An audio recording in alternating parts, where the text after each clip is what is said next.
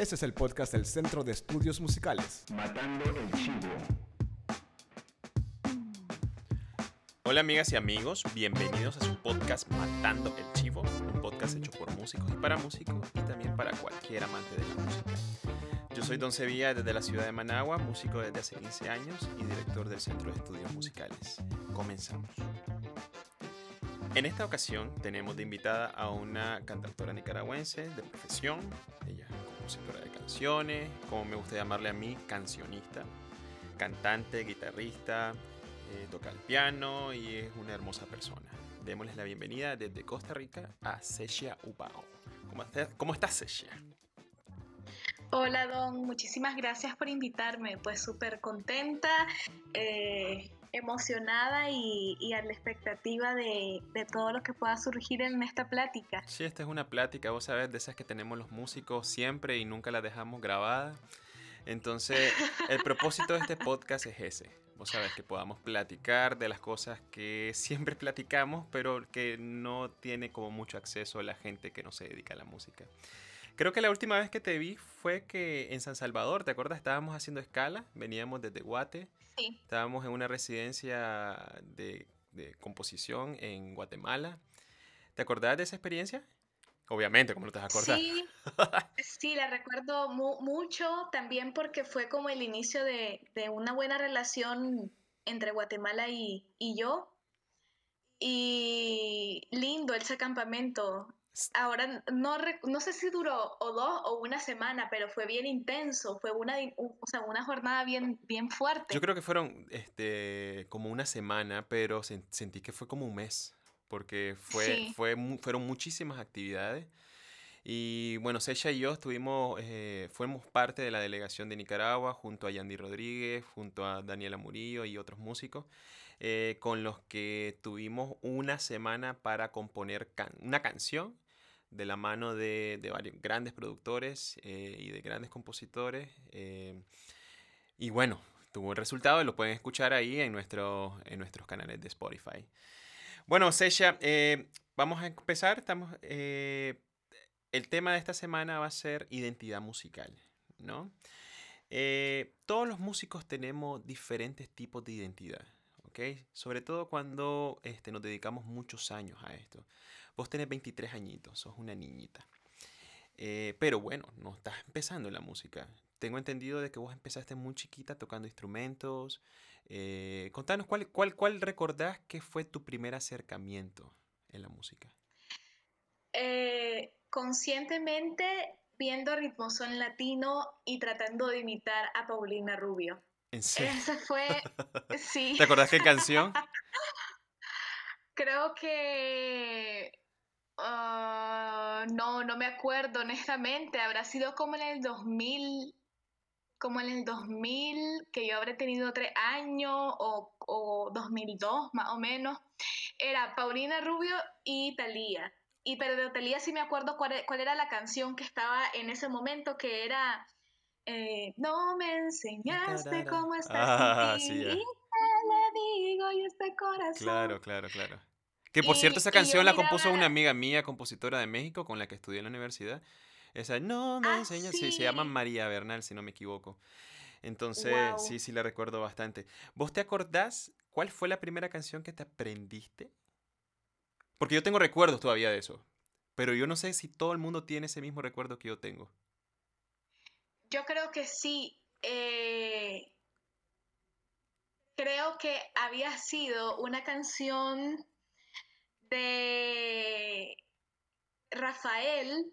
El cantante español, Ajá, ajá, el cantante español que se llamaba Digan lo que digan. Claro, digan lo que digan los demás. Que lo Sí. Es- Yo, yo, creo que es- esa fue la primera canción que me aprendí y estaba chiquitita porque mi mamá escuchaba a Rafael, Camilo Sesto, Claro. eh, Julio Iglesias, toda esta generación de, de, eh, cantantes eh, de canciones eh, románticas Claro. y a mí me, me encantaba y hasta la fecha me gusta un montón. Eh, y sí recuerdo que yo estaba cantando una canción de Rafael y yo estaba en mi cuarto y puse como a todos mis peluches en, en la cama. Como que fueran la audiencia. Ajá, como que fueran la audiencia, pero había, yo tenía una mesita y una silla, entonces, o sea, esa silla y esa mesa para mí representaba estar como en un bar, como yo cantando en Oh, un bar. Ya. Y, y los peluches ahí, la audiencia del bar. Bueno, todos teníamos eh, ese tipo de historias cuando empezamos. Entonces, podrías decir que una gran influencia fue la música que escuchaba tu mamá, porque fue tu primer acercamiento Sí, a la música, ¿no? sí, totalmente. Mi mami, em, bueno, ella canta ah, muy para ella, ¿no? Claro. Eh, pero, pero sí fue como la, la- de la primera persona que yo eh, tuve ese contacto con la música. Ok, Y también porque yo nací a los seis meses y el, el médico le decía a ella que me pusiera música clásica para estimular todo mi sistema nervioso. claro, entiendo. Oh, qué genial. ¿Y a qué edad comenzaste vos a aprender guitarra? ¿Tu primer instrumento fue la guitarra o el piano? Eh, Fue el piano. Ok, Estudié, estudié piano clásico y empecé cuando tenía cinco años. ok, a los cinco años vos empezaste clases de piano. ¿Te acordás cómo se llamaba tu maestra de piano? Siria Vitar. Ok. ¿Ella de dónde es? ¿Aquí Doña, de, de Managua? eh, ella eh, es brasileña, era Oh, brasileña, vivió más de 40 años en Nicaragua, pasó el terremoto en Nicaragua, la guerra, eh, hizo su escuela, ella fue subdirectora del conservatorio de la UPOLI oh, ya. y luego hizo su escuela de música que se llamaba Heitor Villalobos y murió en agosto del año pasado. Wow, hace poquito entonces. Me imagino que Murió haber a los sido... 79, Oh, ya estaba grande entonces. sí. Wow. Yo recuerdo que hace poco también falleció un, un- un maestro mío de la universidad, uno de mis más grandes influencias musicales. Eh, yo creo que para todos los músicos que hemos tenido un coach o un maestro o alguien que nos inspire y nos enseñe cosas, cuando sabemos que alguien de esas figuras fallecieron, a mí yo me acuerdo que pasé triste como una semana. No sé si a vos te, te afectó un Sí, poquito también eso. sí, me afectó también porque pues era como mi abuelita, o sea, yo empecé a los cinco años, pero ya ella ya era una adulta mayor. Ya. ¿Y recordás cuál fue el primer acorde que te, que te aprendiste en el piano? eh, no me acuerdo el primer acorde, pero me acuerdo muy bien el primer día de clase, pero súper clarito. Que yo i- fui con mi papá y mi papá se detuvo en una librería a comprarme un cuaderno y yo me molesté porque el cuaderno no era de niña, o sea, no era rosado, tenía como dibujitos de moto y era de hombre. Entonces, entonces yo andaba enojada y llegué a la, a la casa allá de ella en Villa Fontana, que vivía frente a la, a la iglesia Divina Misericordia, Ajá. y este, eh, me recibió, eh, empeza- yo empecé a travesear en el piano, ella me habló de la escala, y siempre que llegaba al mi, ella decía miau, como para que yo me acordara del mi. Oh, ya, qué excelente forma de enseñar las notas. Wow. ¿Y te acordás la primera Sí, canción que te aprendiste vos en el piano? no, no me acuerdo. Porque yo recuerdo, yo, yo empecé en el piano muy tarde. Yo empecé, eh, no sé, creo que como a los 25. Ok, yo había estudiado piano cuando tenía 18 y tenía un piano en casa, pero estudiar bien piano yo empecé tardísimo, ¿no? Y recuerdo que me aprendí Satin Doll. Obviamente, acordarme yo a los 25, hace unos añitos, es más fácil, ¿no? Pero en la guitarra, yo empecé como a los 8 años, así, porque me regalaron una primera guitarra y me acuerdo que me aprendí Amor Eterno, la canción esta de Juan Gabriel, ¿no? Wow. Entonces, yo lo he platicado, es algo que a mí siempre me ha, me ha llamado la atención de mis amigos músicos, mis amigos compositores. ¿Cuál fue la primera canción que se aprendieron en una guitarra o en un piano? Algo que vos haces por, ya tenés hecho por cientos de veces, ¿no? Entonces, creo que es bien interesante recordar siempre la primera canción. La, la primera canción que yo me aprendí en la guitarra, sí recuerdo que fue Dale una luz. Ah, claro, la de Guardabarranco. Fue la primera. Ok, qué nice, qué nice.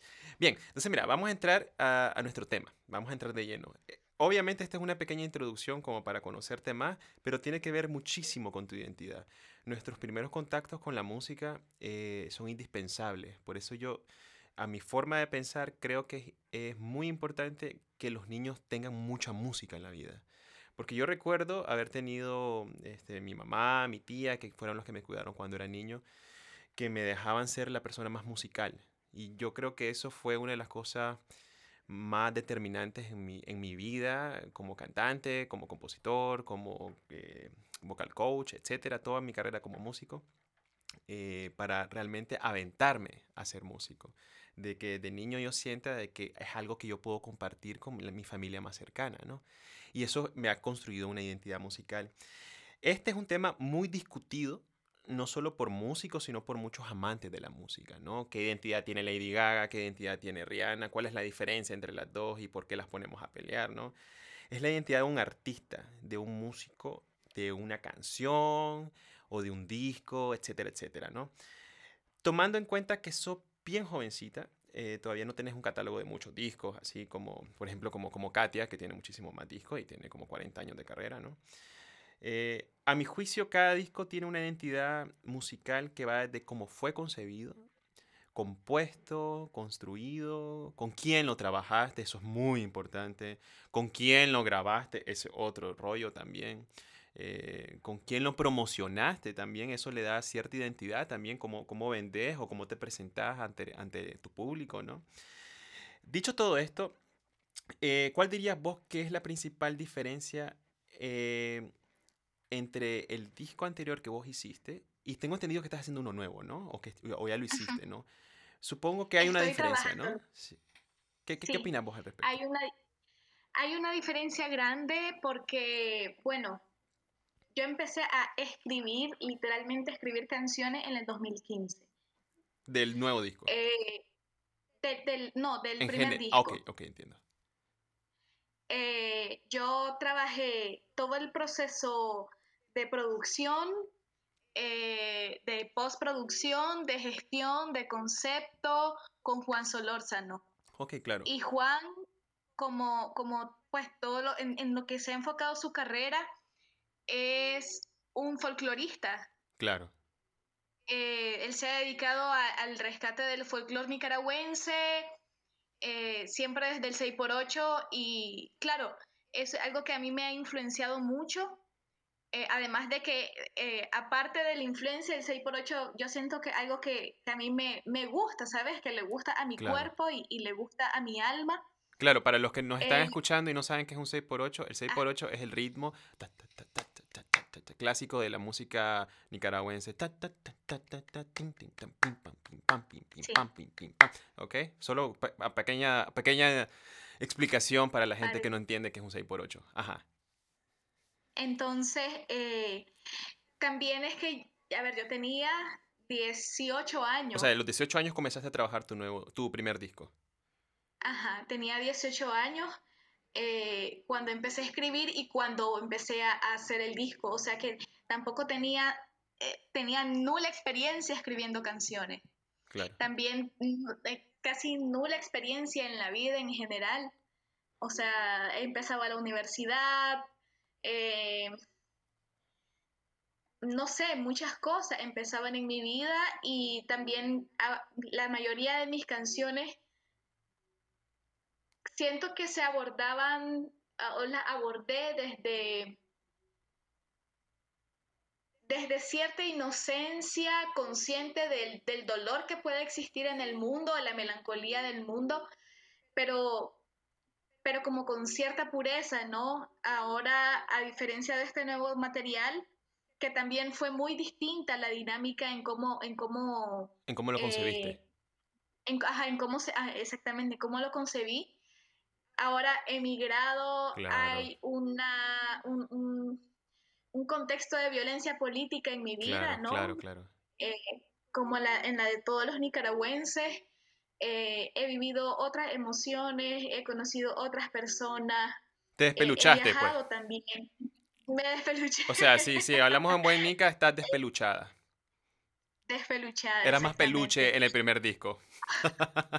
Uf, súper peluche. Ok, entonces. Cariñosito, entonces, vos decís, vos, vos pensás que el abordaje y la identidad de tu primer disco es un poco más ingenuo o sea, no, no, no por ingenuo hablarlo como que fuera algo malo, no necesariamente. Yo creo que la ingenuidad es una, es algo valioso en la música también Sí. y en la persona, pero, pero pues uno cuando tiene 18 años es bastante ingenuo, ¿no? Sobre todo si no has salido mucho de tu casa, si no, no, no, no, apenas estás entrando a la universidad y sos un niño, pues. Entonces ya pasada la página, emigrás, salís este, huyendo de una violencia política extrema en el 2018, viajas bastante, tenés una experiencia de vida diferente, supongo que estás viviendo sola o vivís con familiares en Costa Rica. Vivo con familiares. Ok, pero bueno, ya eh, no es el mismo contexto de estar acá en tu casa, ¿no? Ah, claro que no, también porque, o sea, hasta en este, o sea, como en, en este año es que empecé a vivir con familiares. Antes vine a vivir sola, pues. Claro. O sea, era la, esta, este rollo de asumir las responsabilidades de una casa, estar pendiente de eso. Claro. ¿Y todo eso Eh, afecta la línea musical, melódica, letrística, de arreglo, a comparación a tu disco pasado? Sí, porque eh, siento que, bueno, también es vivir en Costa Rica y, y- y conocer la escena musical de Costa Rica te da otra perspectiva de las cosas. Y, o sea, por ejemplo, en Costa Rica también está este 6x8, pero le dicen eh, tambito. Ok. Y O sea, el eh, sin, embargo, El sonica en, en Costa Rica es tambito. Es tambito y tiene otro tipo de rasgueo. Claro. Sin, sin embargo, eh, la, la escena musical está creciendo mucho desde el jazz Oh, y desde la canción de autor que no necesariamente tiene este rim- ritmo folclórico. O sea, en, en Nicaragua sabemos que eh, la mayoría de cantautores adoptamos este, este 6x8, ¿no? En Costa Rica no, son otro, otro estilo, otro género, eh, otras realidades sociales de las que se aborda. Eh, está muy presente el tema del medio ambiente, el feminismo, eh, la, la lucha de los pueblos indígenas. en Costa Rica, algo de lo que se habla bastante. todo, todo un, un, un estu- o sea, muchos estudios culturales desde, desde la época colonial y cómo relacionas lo, lo que vivís desde comportamientos postcolonialistas, to- todas estas cosas que, que tal vez en Nicaragua no están como, com- como, eh, quizás muchos no somos conscientes todavía, ¿no? Es por supuesto otra, o- o- otra dinámica social, Claro. es- hay otras prioridades también. Ahora, fíjate que qué bueno que menciona Entonces- eso. Eh, a mí no necesariamente eso se me hace algo ni positivo ni negativo. O sea, las identidades Ujú. musicales creo que son, son simplemente eso, son identidades, ¿no? Eh, suponete, yo soy inmigrante, soy feminista, o soy gay, o soy bisexual, o soy soltero, o no, o no quiero tener hijos. O todo lo contrario, ¿no? Vivo en el país donde nací, tengo una visión más conservadora de la vida, quiero casarme, o ya estoy cansado y tener hijos, si no es que ya los tengo. ¿Crees vos que eso, todo eso necesariamente tenga que ser representado en tu, en tu música, en tu identidad, reflejarse en eso? ¿O no necesariamente? No necesariamente. Concuerdo, eh, concuerdo en eso. Yo creo que no necesariamente también. No necesariamente también porque nosotros, o sea, por ejemplo, eh, en un matrimonio, ¿no? O, o en, o en esta, esta relación papá-hijo, mamá-hija, nosotros como, como hijos conocemos a nuestros padres desde su eh, papel de padre Claro, o papel de madre. Quizás no conocemos el lado jodedor de, Claro. la, de la mamá o el lado amistoso.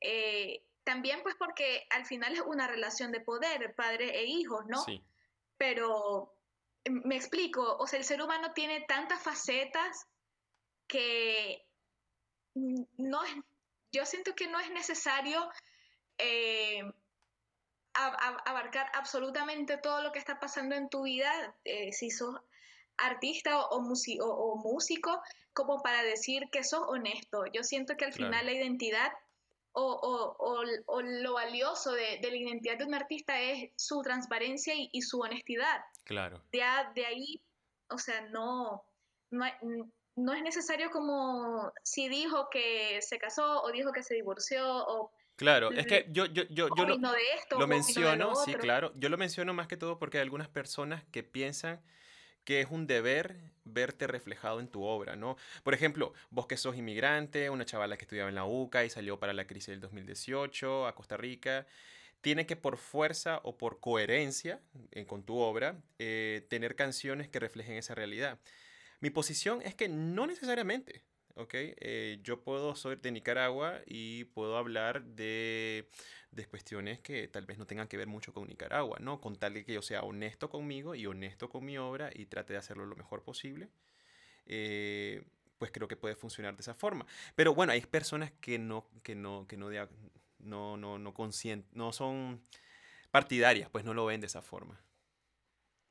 Yo siento que en, eso que mencionas de la congruencia o, de ser coherente, eh, siento que, lo importante de esto en cuanto a tus decisiones artísticas, no propiamente musicales, o el camino que, que tomas como, cómo te manejas, ¿no? Desde, desde tu, desde tu eh, rol de artista, porque eh, o sea, no necesariamente tengo que hablar de, a ver, digamos, ok, soy un artista nicaragüense, no necesariamente tengo que abordar absolutamente todo lo que pasó en abril. Claro. Sin embargo, siendo consciente de lo que eso ha implicado y el impacto eh, de duelo que ha llevado en el país, y si, y si tiene que ver también con mis valores, o sea, no se me va a ocurrir a mí hacer una alianza o promocionar algo que tenga que ver ¿no? con, con estas entidades opresoras. Claro, claro, que contradigan obviamente a vos como persona. Claro, eso ya, ya es otro tema, ¿no? Pero existe un subconsciente musical, pienso yo, en cuanto a tus raíces y tu identidad musical. Por ejemplo, si soy de Nicaragua, se espera que haga música eh, nicaragüense o influenciada por la tradición musical de acá. Pero vos ves actualmente a una niña de 10 años aprendiendo a tocar guitarra con una canción por lo menos de Billie Eilish, ¿no? O de algún cantante de España que vio en alguna serie de Netflix, o quién sabe cuál otra cosa, ¿no? ¿Qué tanto nosotros podemos apelar a la nacionalidad y la música para desarrollar nuestra identidad? ¿O qué tanto no? ¿Ok? Porque yo, no, yo por ejemplo, tengo alumnos de música chiquito que yo no les puedo decir, ok, tenemos que estudiar la tradición de la música caribeña nicaragüense, que en lo particular a mí me, me apasiona profundamente, pero a ellos tal vez no les gusta. Me estoy explicando. Ya vivimos en un momento que existe una, una cosmogonía muy diversa, musicalmente hablando, de muchos lugares, gracias al Internet, gracias a YouTube, gracias a Netflix, gracias a nuestros círculos sociales. Entonces, ¿qué opinas vos? ¿Qué tanto nosotros podemos apelar a la nacionalidad para construir nuestra identidad? Yo siento que es importante porque al final los seres humanos buscamos siempre un espacio donde eh, sentirnos parte de. Y la música, como otras expresiones artísticas, fomenta en ese sentido de pertenencia, ¿no? Que al final es como la base para eh, cuidar tu país, sentirte bien, mejorar tu autoestima social, por así decirlo. Eh, pero, y, ese es como algo de doble filo, porque a mí me puede gustar mucho el, el o la, la música folclórica, pero eh, desde mi sistema de creencias, yo como Sella no considero que esté bien o que pueda eh, nutrirme tanto artísticamente o, aportarme a ayudar a alcanzar mis metas artísticas, quedarme solo en eso, ¿no? Claro. O sea, yo necesito conocer de qué es lo que se toca en Costa Rica, qué, qué se está tocando en México, qué se toca en Colombia, y, ver si, si, eso también me hace sentir parte de. Claro, claro. Si eso también me representa y, y por qué no, o sea, puedo, puedo adoptar eso y puedo, puedo también tocar rock y puedo tocar vallenato. Claro. Y, y eso, yo siento que el nacionalismo está bien, pero no tanto, ¿no? Porque podemos llegar a, romantizar podemos llegar a romantizar esto y, al final nos perdemos de muchas cosas diversas que son sumamente nutritivas. Claro, claro, claro. Es como la gente que también que es muy, eh, tiene una filosofía, una forma de ver la música muy eurocéntrica, ¿no? Que dice que la música clásica es lo mejor que ha habido en la historia y no va a haber nada bueno y solo eso y solo eso escuchan y solo eso enseñan y esa es su visión, ¿no? Que se me hace muy, muy, muy limitada a mi gusto. Es como que yo solo quiero comer un tipo de comida todo el día, ¿no? Entonces, a mi juicio, pues, a mí me encanta la música clásica, no estoy diciendo que no es maravillosa, pero también la música brasileña, también el jazz, también el vallenato, también el tango, etcétera, etcétera. Ahora, también hay ciertas cosas dentro de nuestra identidad musical que depende también de los recursos propios de nuestra música. Por ejemplo, qué tipo de acorde uso, si uso solo triadas, si uso algunas tensiones, si uso séptima. Para los que nos están escuchando, si no saben qué es un acorde, básicamente es lo que hace el guitarrista, ¿no? O el pianista. Eh, qué tipo de ritmos musicales uso, si, si es un bolero, si es un reggae, o qué tipo de instrumento voy a usar en mi canción. Eh, todas esas cosas eh, definen también y moldean en gran parte tu identidad musical. ¿Qué opinamos al respecto? ¿Hay diferencia, por ejemplo, en el primer disco que vos hiciste con Juan Solórzano y el disco que estás haciendo ahorita? Por cierto, ¿con quién lo estás haciendo? Con Ricardo Willow. Ah, genial, Ricardo. Ya he trabajado yo con Ricardo, es maravilloso. Hay una diferencia en, esos elementos, que esos elementos es como, es, lo que se escucha, básicamente. Sí, hay una diferencia.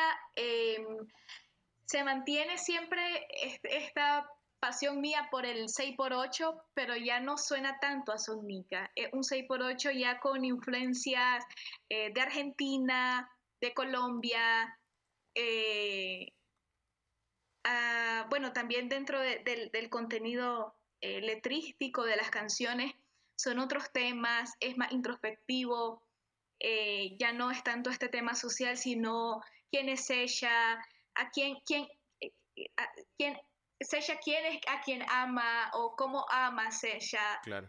Eh, mi visión del amor, ¿no? Y, este amor romántico, podemos decirle, sin, sin, sin eh, que sea este, este amor tóxico. Claro. Eh, mi propia historia familiar, mis ancestros, mis abuelos, que, que está muy presente en, en toda mi, mi historia hasta ahora como migrante, porque vengo de una familia de migrantes también. Y Ahora, en, este disco que estás trabajando, perdón, en este disco que estás trabajando, ¿sentís que estás utilizando, por ejemplo, muchos más acordes sofisticados que antes? Porque tengo entendido que estabas estudiando mm, un poquito de jazz, ¿no? Y el jazz tiende a ser sofisticado en la armonía. Entonces, al tener una armonía así en una canción, no sé, de autor, así, pop, eh, pues le da una, una identidad muy peculiar, ¿no? Sí, es muy experimental el disco. Oh. Eh, el tema del jazz se siente muy sutilmente. Yo hice unos arreglos primarios en piano, pero estoy trabajando con Eduardo Montero, que es un mega pianista de Costa Rica y que a propósito acaba de grabar en el disco de Perro Son Popo. Mm. No sé si ya lo escuchaste. No, no lo he escuchado. En el último disco, ese disco es una genialidad y Eduardo Montero es quien toca el piano y ese chavalo. Eh, yo, o sea, yo lo conocí hace, desde hace dos años, ¿no? Que estoy en Costa Rica y yo cuando lo vi, porque es que además escribe y escribe precioso, cuando yo lo vi yo dije, yo necesito trabajar con Eduardo y yo necesito que la energía de Eduardo esté en mi trabajo, porque es una cosa tan sublime, o sea, es, ay, no, ay, ah, Sí, la me cosa ha pasado. es que... Eh, eh, busca, busca el disco de, de Ramón, que se llama Árbol. Lo voy a escuchar. Y, Eduardo tiene discos también, tiene un disco muy bueno llamado eh, A mis mortales, que está en Spotify. Genial. Muy bueno también, y es de él. Em, sí, hay, hay, acordes muy sofisticados, eh, la mayoría entre mayores 7 eh, y muchas extensiones e inversiones. Okay. como eso es en lo que me he manejado. Y rítmicamente dirías que, que, que ¿Es pop? ¿Es rock? ¿Es reggae? ¿Qué, ¿Cómo lo definirías? Ah, ¿O qué hay más bien? Como, como música del mundo. Ok, ok, ya está, como World music. Em, trato también, eh, bueno, estamos tratando de que eh, salga de Nicaragua y pueda sonar más al sonido de Centroamérica, que es también como muy complejo de, de definir. De definir sí. exactamente, pero, pero es, lo, es lo que a mí me gustaría representar porque también en, estos dos años fuera de mi país, eh, el tema con Centroamérica es algo que he venido trabajando también, o sea, el, de mi identidad como centroamericana, de, la, de, la cultura centroamericana, de, de otros grupos sociales de Centroamérica, los garífuna, eh, los mayas, los misquitos, eh, los misquitos, sí, claro, eh, los bribri en Costa Rica es, es, es bien, bien, bien amplia. Mucho que bien amplio. Sí, sí, sí. Ese, ese, ese tema también sería bonito abordarlo un poquito más adelante. Vos y tu identidad como centroamericano en la música, ¿no? Eso sería genial. Ok, entonces ya vamos terminando. Muchísimas gracias, Sesha. Antes de que nos vayamos y cerremos este, este podcast, este capítulo, eh, si vos tuvieras que escoger una canción que te represente, yo sé que es muy difícil. Yo estaba pensando en un disco, pero bueno, yo creo que una canción es un poco más específica. ¿Cuál sería y por qué? Eh, ¿De mi autoría o en general? En, el en general, en general. Si es en general, creo que podría funcionar un poco más globalmente hay un compositor argentino que se llama Jorge van der Mole. Y él tiene una canción que se llama Sueñero. Ok, no la conozco. Esa canción es maravillosa. O sea, es, o sea, yo la escucho y yo lloro porque yo siento que está hablando de mí. Y el sueñero es este, el sueñero es esta, esta, este loco o esta loca que insiste y que sufre frente a un papel en blanco.